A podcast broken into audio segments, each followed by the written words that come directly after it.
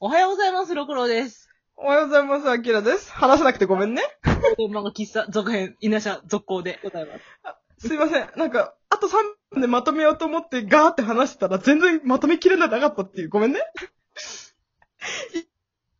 いよほんと酔っ払ってるからごめんね。ちょっと電波、わうん悪いうん。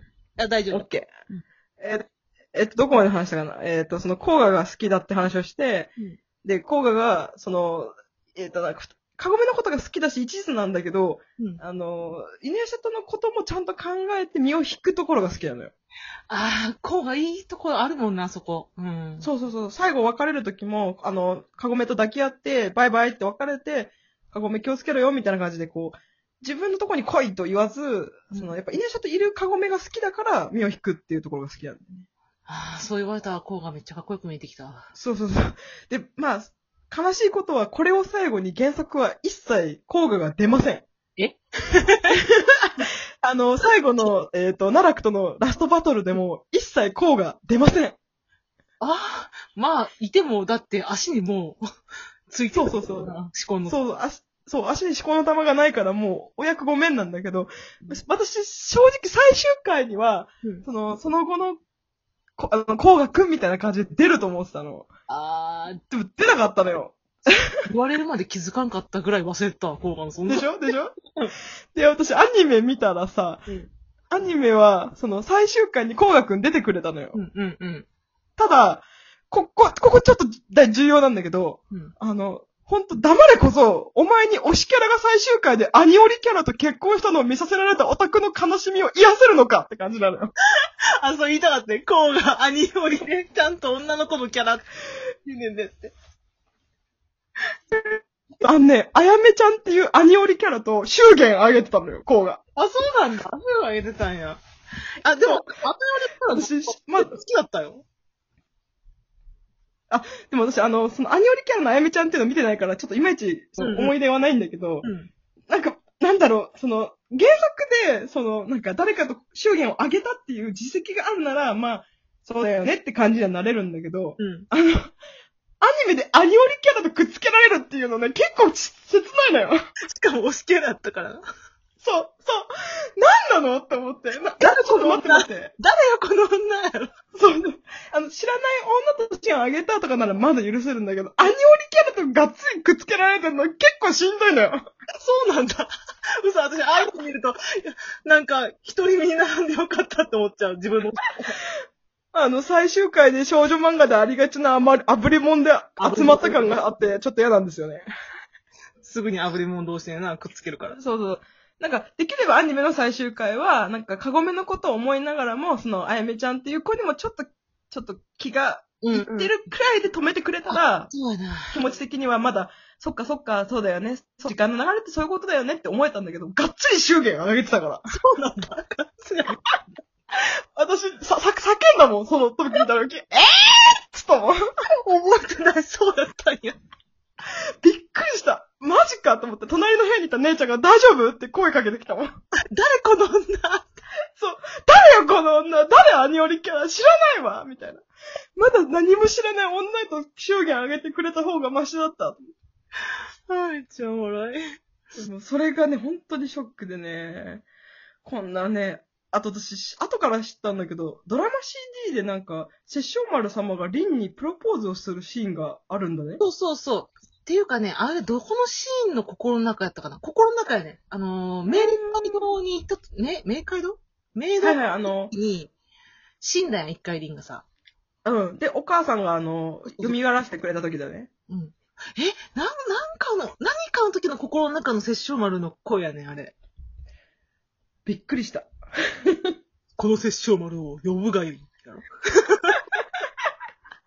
いや殺生丸様は最後までその、なんか人間界にいても妖怪界でもどっちでも過ごせるような立場で、いつつうん、めちゃくちゃ、その、なんだっけ、貢ぎも本番してくる人でいてほしかった。だからあそこはまあ、アニオリっていうかまあ、オリジナルのとこやけど、そうだね、そうだね。まあサービスだね。私、セッションマンとリンの関係性が一番好きやった時って、そ、あそこまでこう、べったりに並んで、もっと時間の、なんていうかな、そこの七輪隊が出てた時に、橋を渡る時に、うん。人体の誰かがリンを狙いに行った時に、殺生丸が背中を向けてリンを助けに行ったかなんか、うんうん。そういうさりげないうん。シーンの方が好きやってん。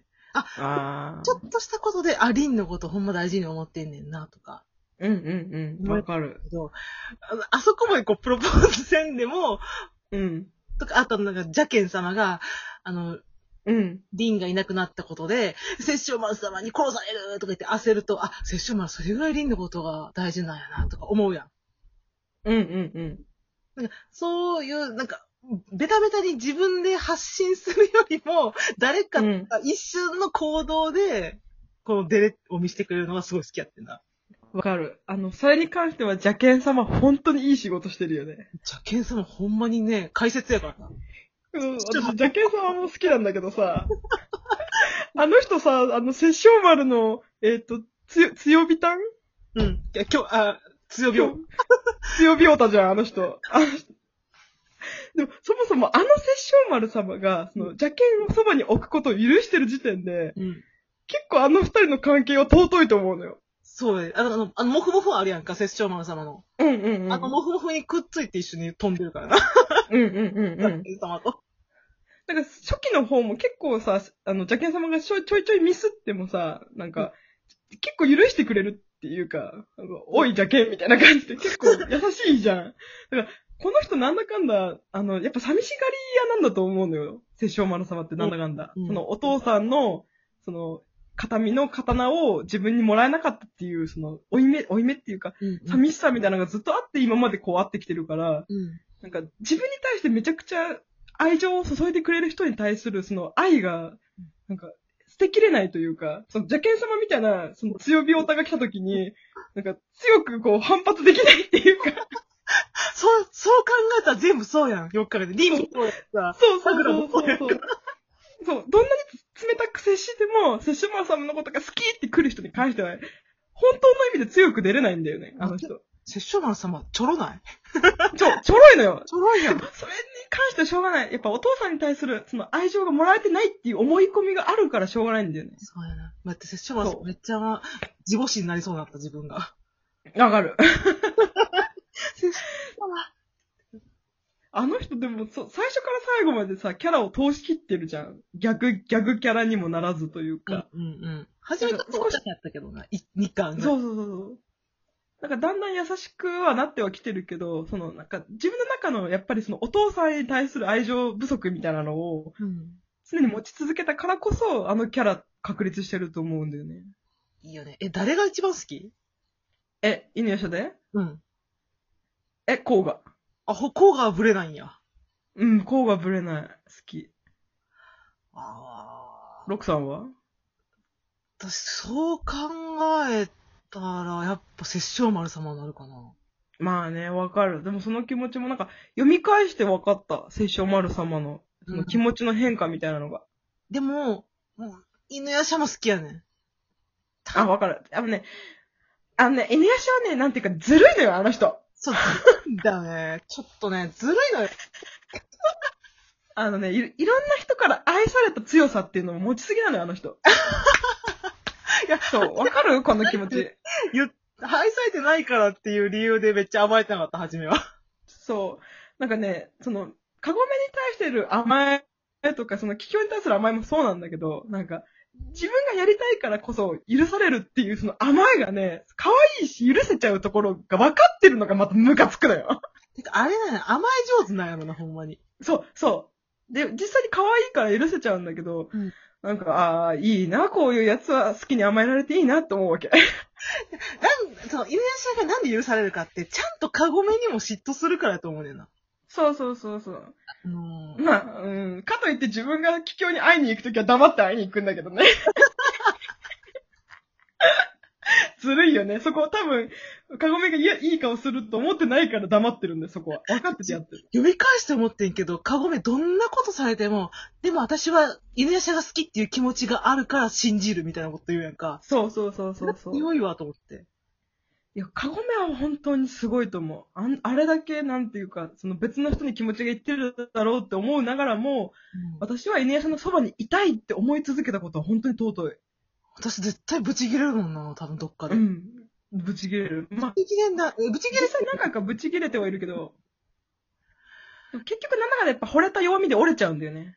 そうそう。で、結局、イネシャが来てくれた時とか、全部感謝を口にするやんか。イネシャが来てくれるそうとそう分かってたとか、イネシャを信じてるとかん。言ってたら、それイネシャ裏切れないと思うもん。裏切れないといううか、ん捨てきれないと思うっていうかさ。あと、ちょいちょいこの気境を助けなきゃいけないシーンでさ、カゴメしか助けられないっていう時に、ああ。カゴメがちょっとでも追い目があったら助けられないって時に、もう、当たり前じゃない、助けるのは当たり前じゃないっていう心の器用さを持ててるのはすごいと思すごい。それはさ、桔梗も言うよね。あの、う。ん。うん、勝てないって分かってるやん、桔梗も。もうそうそうそうそう。お前にしかできないことだし、お前が私を助けたいって本当に思うのならできるだろうって、それは言うわなって思うんうんう。ううんん。で、ああいうこと言うってことはもう最初からできるって分かってんだよね。そうしかもさ、結構桔梗と犬屋社のファンって多かったんやん。うん。で、またそれアニメのゆ、ゆゆむすごいとこって、桔梗の声って日高のり子さんなんよね。そう、そうなの日。高のり子さんって、つまり、ランマでいう茜なんよ。うんうん。茜とランマの声のまま、そのまま引き継いで桔梗と犬屋社やったから、うん。アニメでランマ好きやった人、犬屋社見た時に、あの二人がもう特別なカップルなわけ。うん。うん。だから余計にこう気まずいってか、うん、苦しいんよね、ファンは。そうそう。だって元カノって言われてた もん。元カノっていう。でもいいポジションだよね。うん気境がいるからこそカゴメが立つし、カゴメがいるから気境が立つとは思うん、わかう。る。ん。 18巻はブチ切れたけどね、私。 18巻なんだあ18巻、桔梗も選ぶって決めた時があったんや、一回。ー、そこね。でもそこも含めて可愛いぞいのよっしゃ。ありがとう。